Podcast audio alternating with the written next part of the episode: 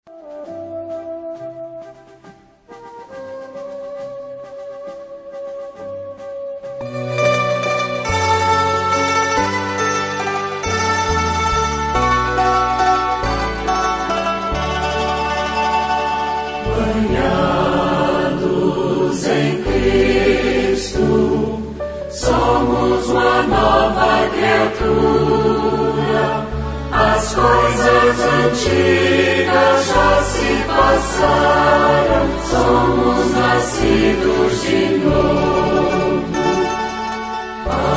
Aleluia, aleluia, aleluia. Boa tarde, queridos irmãos e irmãs que nos acompanham através da nossa rádio. A missão está no ar. Vamos a continuação meditarmos a palavra do Senhor desta tarde.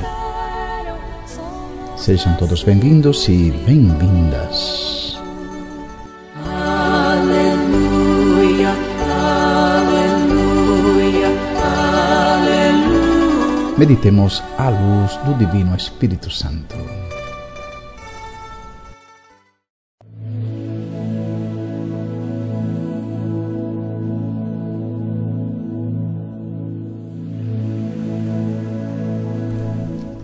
Em nome do Pai, do Filho e do Espírito Santo. Amém. Vinde, Espírito Santo, enchei os corações dos vossos fiéis e acendei neles o fogo do vosso amor. Enviai o vosso Espírito e tudo será criado e renovareis a face da terra. Oremos, ó Deus, que instruístes os corações dos vossos fiéis com a luz do Espírito Santo. Fazei que apreciemos retamente todas as coisas segundo o mesmo Espírito e gocemos sempre da sua consolação. Por Cristo, Senhor nosso. Amém.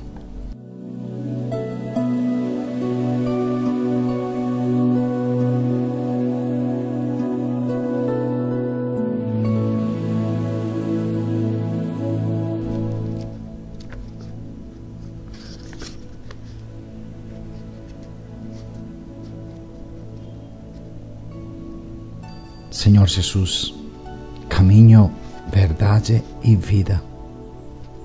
Fazei que com a meditação desta palavra nossa fé aumente e nosso testemunho seja verdadeiro.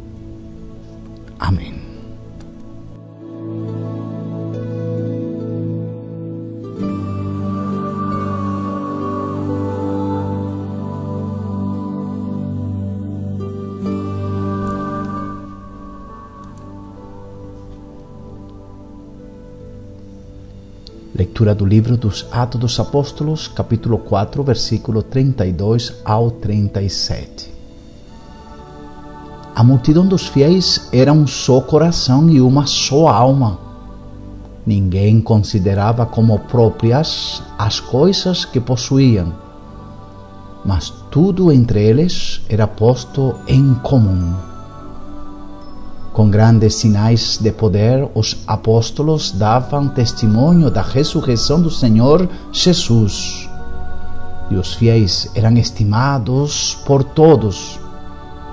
Entre eles, ninguém passava necessidade, pois aqueles que possuíam terras ou casas vendiam-nas, levavam o dinheiro e o colocavam aos pés dos apóstolos. Depois, era distribuído conforme a necessidade de cada um. José, chamado pelos apóstolos de Barnabé, que significa filho da consolação, levita e natural de Chipre, possuía um campo. Vendeu e foi depositar o dinheiro aos pés dos apóstolos. Palavra do Senhor.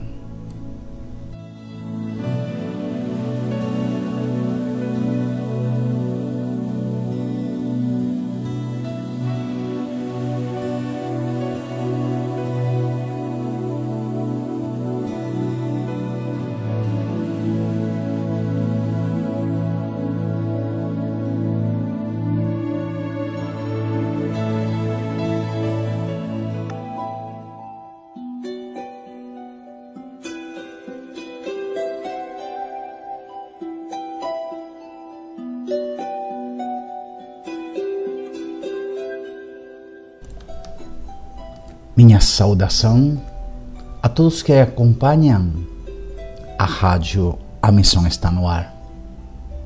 Mais uma vez estamos em sintonia com a palavra do Senhor, acolhendo a mensagem que hoje o Senhor nos dirige por meio do livro dos Atos dos Apóstolos. Estamos na segunda semana da Páscoa, com a alegria do Cristo ressuscitado que renova que nos convida a formarmos uma comunidade de homens e de mulheres renovados pela sua cruz e ressurreição. Nasce a igreja com a missão, a missão de levar ao mundo um novo tempo que tem sua raiz, sua fonte na ressurreição de Jesus. Caríssimos irmãos e irmãs, esta leitura nos apresenta a narrativa da origem das comunidades cristãs em Jerusalém. Sim, em Jerusalém. A palavra comunidade já nos aponta para a vida em comum. Na comunidade reunida se vê como um lugar privilegiado da presença e da ação de Deus. E por isso, iluminados pelo Espírito Santo, torna-se uma comunidade unidos em Deus, em Deus Pai e com o projeto de Jesus. E nesta comunidade, meus queridos irmãos, se manifesta o amor fraterno. O amor fraterno que não é só uma palavra, um desejo, mas gestos concretos de partilha e solidariedade. Diz a leitura que não havia necessitados entre eles. Com isto, estes irmãos e irmãs testemunham a alegria do Cristo ressuscitado e o compromisso, o compromisso que surge dos seus ensinamentos na perspectiva do reino de Deus.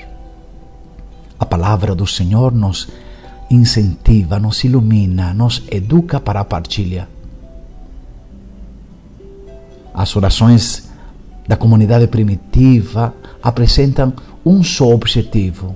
Qual era o objetivo da comunidade primitiva? Construir o reino de Deus.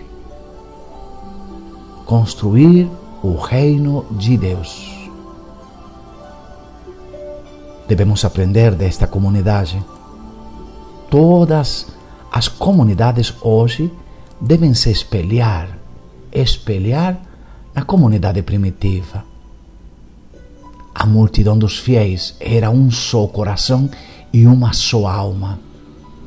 E ninguém, ninguém considerava como próprias as coisas que possuía, mas tudo entre eles era posto em comum tudo entre eles era posto em comum. Há aqui um informe, um resumo da vida cristã das comunidades apostólicas. Coincide praticamente com o primeiro informe que o autor deu em Atos dos Apóstolos, capítulo 2, versículos 42 a 47. Aqui vemos um dado muito, mas muito importante na comunicação dos bens materiais. Este texto serve de introdução nos dois exemplos seguintes, o de Bernabé, o de Bernabé, que é objeto de uma menção honorífica. Ele vendeu o campo e colocou o dinheiro aos pés dos apóstolos. E existem outros dois os esposos Ananias e Safiras, que são condenados por seu comportamento hipócrita. A tradição dos evangelistas se caracteriza pela se caracteriza, se caracteriza perdão, pela insistência, a insistência na renúncia efetiva das riquezas materiais. Não se contenta apenas com uma pobreza em espírito, mas na partilha dos bens. O que tem, dá a quem não tem. Devemos ficar olhando quem precisa entre nós e partilhar os bens que possuímos.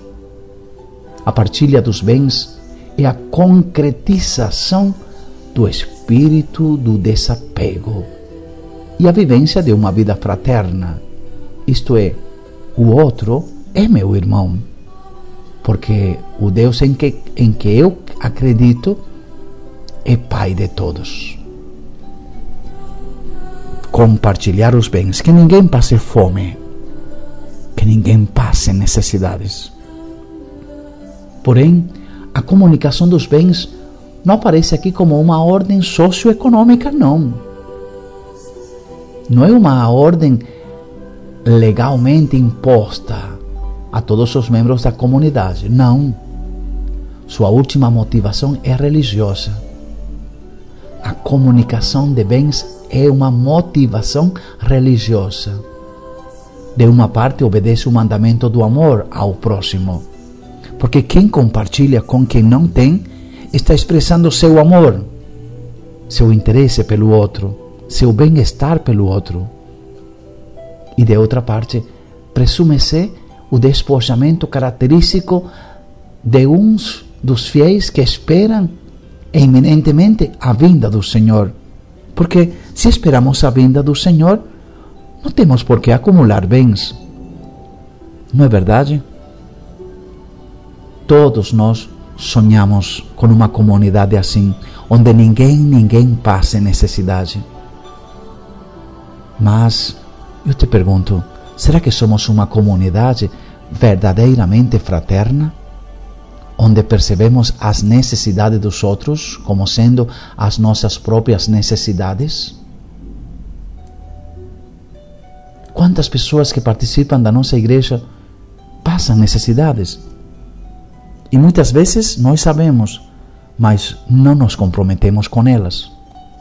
Quantas pessoas estão ali trabalhando e às vezes passam fome? E nós sabemos que não almoçaram, não jantaram. Será que nos preocupamos para mitigar a fome destes irmãos? Todos nós sonhamos com uma comunidade onde ninguém, ninguém passe necessidade. Mas quando olhamos nossas comunidades cristãs, sim, as nossas paróquias, na família, ou na comunidade religiosa propriamente dita de homens e de mulheres consagrados, não podemos deixar de pensar que nosso testemunho de vida cristã teria mais credibilidade se mostrássemos uma imagem clara da unidade e da solidariedade interna e externa, dentro e fora da comunidade. Porque para que se arrecada o dinheiro? O dinheiro que se arrecada nas, nas coletas é o mesmo que o Bernabé fez. É fruto do trabalho de muitas pessoas que se coloca em comum em comum para que ninguém passe necessidade. Mas para onde vai o dinheiro que se depositam nas nossas celebrações? Vai para satisfazer necessidades, muitas vezes longe, longe da necessidade da própria paróquia. Quantos projetos inventamos e colocamos? E às vezes muitas paróquias, sabem, paróquias não tem, não tem como pagar pagar o material, pagar o serviço. E vou lhe dizer uma coisa com muita dor no meu coração. Lamentavelmente, a nossa igreja fica mais preocupada, mais preocupada. Não vou falar que todos, mas a maioria fica mais preocupada com o dinheiro para satisfazer suas próprias necessidades, que nem são necessidades, são desejos, são vontades próprias. Quando vemos que muitos padres se enriquecem, puxa vida, que tristeza, se enriquecem às costas do dinheiro colocado na bolsa comum.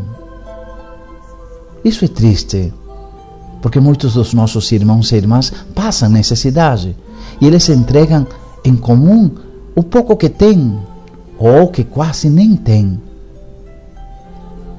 E por que não se usa esse dinheiro também para satisfazer as necessidades de tantos irmãos que não têm nada para comer? Que não têm nem para pagar a conta, que estão endividados? Nós pedimos, pedimos e pedimos, mas deveríamos fazer um balanço. Para que pedimos? Qual é o nosso objetivo? É bonito ver as igrejas lindas, bonitas, pintadas, arrumadas. Mas se a nossa família não está com dignidade, não seria, como diz o próprio livro dos Atos dos Apóstolos, uma hipocrisia da nossa parte? Da nossa parte? O testemunho de Jesus na última ceia foi pedir ao Pai que todos sejam um como tu e eu somos um, para que o mundo acredite? Será que se nós, como família católica cristã, compartilharmos o que temos com as pessoas mais necessitadas, o mundo não vai acreditar que de fato somos de Cristo? No mundo de hoje, no mundo de hoje, outras línguas podem ser compreendidas, mas esta sim quando o cristão estiver disposto a compartilhar seus bens com os mais necessitados. Se tiver um grupo de cristãos dispostos para trabalhar com os outros, ajudá-los e mostrar solidariedade, especialmente com aqueles que sofrem, com os menos favorecidos da vida, o mundo vai acreditar que somos de Cristo. Lamentavelmente, vemos quantas igrejas se multiplicam, grupos de pessoas que só visam o dízimo, para se enriquecer. Procuram formar grupos para enriquecer-se, para fortalecer-se economicamente. Em uma família e também em nossas famílias, em nossas comunidades, há pessoas que têm menos do que nós. Têm menos do que nós. Menos felicidade, menos cultura, menos sorte, menos bens materiais e até poderíamos dizer menos bens espirituais. Essas pessoas, queridos irmãos e irmãs, necessitam, precisam da nossa acolhida, das nossas palavras amigas e também da nossa ajuda econômica. Por que não? Por que não? Peçamos a Deus que nos ajude a sermos uma verdadeira comunidade cristã que testemunha o desapego dos bens materiais. Dos bens materiais. Quantas igrejas têm e quantas outras igrejas não têm? Quantas comunidades pobres no mundo inteiro, no mundo inteiro. Eu sei que existem muitos projetos solidários, sim.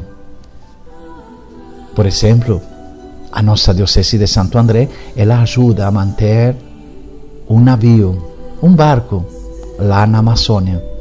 Porque vocês sabem que lá não existem estradas. E o movimento de um lugar para outro se dá por meio do, do barco. E a Diocese de Santo André ela ajuda economicamente para manter combustível desse barco para levar os missionários de um lugar para outro. É o projeto de igrejas irmãs. De igrejas irmãs. Um compromisso assumido pela nossa diocese, que muitas vezes nós não sabemos. Mas existem na nossa diocese paróquias pobres, pobres, que não têm, não têm os meios para satisfazer suas necessidades pastorais. Que bom seria se uma igreja, uma paróquia ajudasse outra paróquia. Seria um testemunho tremendo, grande, lindo, bonito. Não é verdade? Quantas igrejas que têm tudo continuam reformando, embelezando-a, mas e outras que não têm nem bancos, nenhuma estrutura mínima, não tem nem salas para catequese. Quantas igrejas tão pequenas, pequenas, que não tem nem como aumentá-la, porque não tem espaço. Meus queridos irmãos, o catecismo da nossa igreja, no número 1397, nos diz: a Eucaristia compromete com os pobres. A Eucaristia compromete com os pobres. Para receber, na verdade, o corpo e o sangue de Cristo, entregues por nós, devemos reconhecer o Cristo nos mais pobres. Seus irmãos, como fez Teresa de Calcutá, como fez a irmã Dulce dos pobres, como fizeram tantos santos e santas. Ver e reconhecer Cristo nos mais pobres da sociedade. Que o Senhor nos permita, por meio desta meditação, sermos solidários e que incentivemos as nossas paróquias a serem solidárias com outras comunidades mais carentes, mais necessitadas do que nós.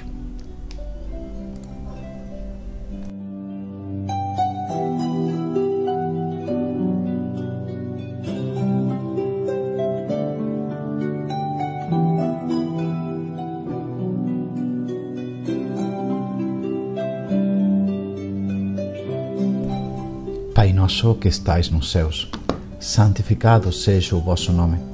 Venha a nós o vosso reino. Seja feita a vossa vontade, assim na terra como nos céus. O pão nosso de cada dia nos dai hoje. Perdoai as nossas ofensas, assim como nós perdoamos a quem nos tem ofendido. E não nos deixeis cair em tentação, mas livrai-nos do mal. Amém. Ave Maria, cheia de graça, o Senhor é convosco. Bendita sois vós entre as mulheres, e bendito é o fruto do vosso ventre, Jesus. Santa Maria, Mãe de Deus, rogai por nós, pecadores, agora e na hora de nossa morte. Amém.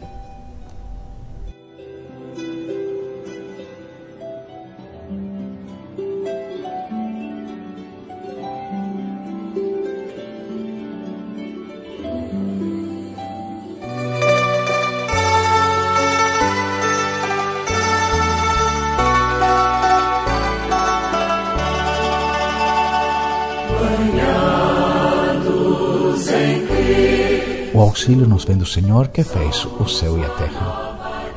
Que Deus te abençoe, querido irmão, querida irmã, que acabou de participar desta meditação e que abençoe todos aqueles que vão ouvir por meio da gravação esta meditação.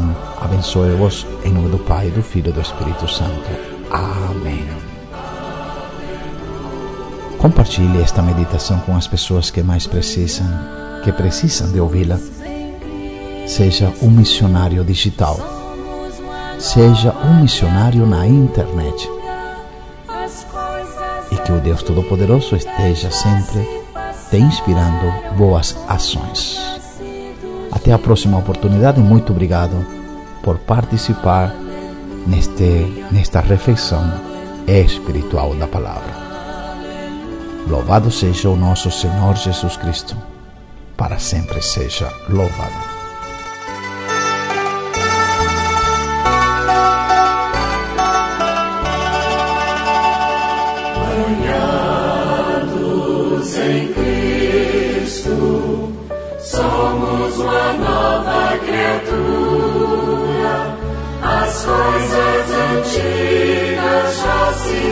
sagra, somos nascidos de novo. Aleluia.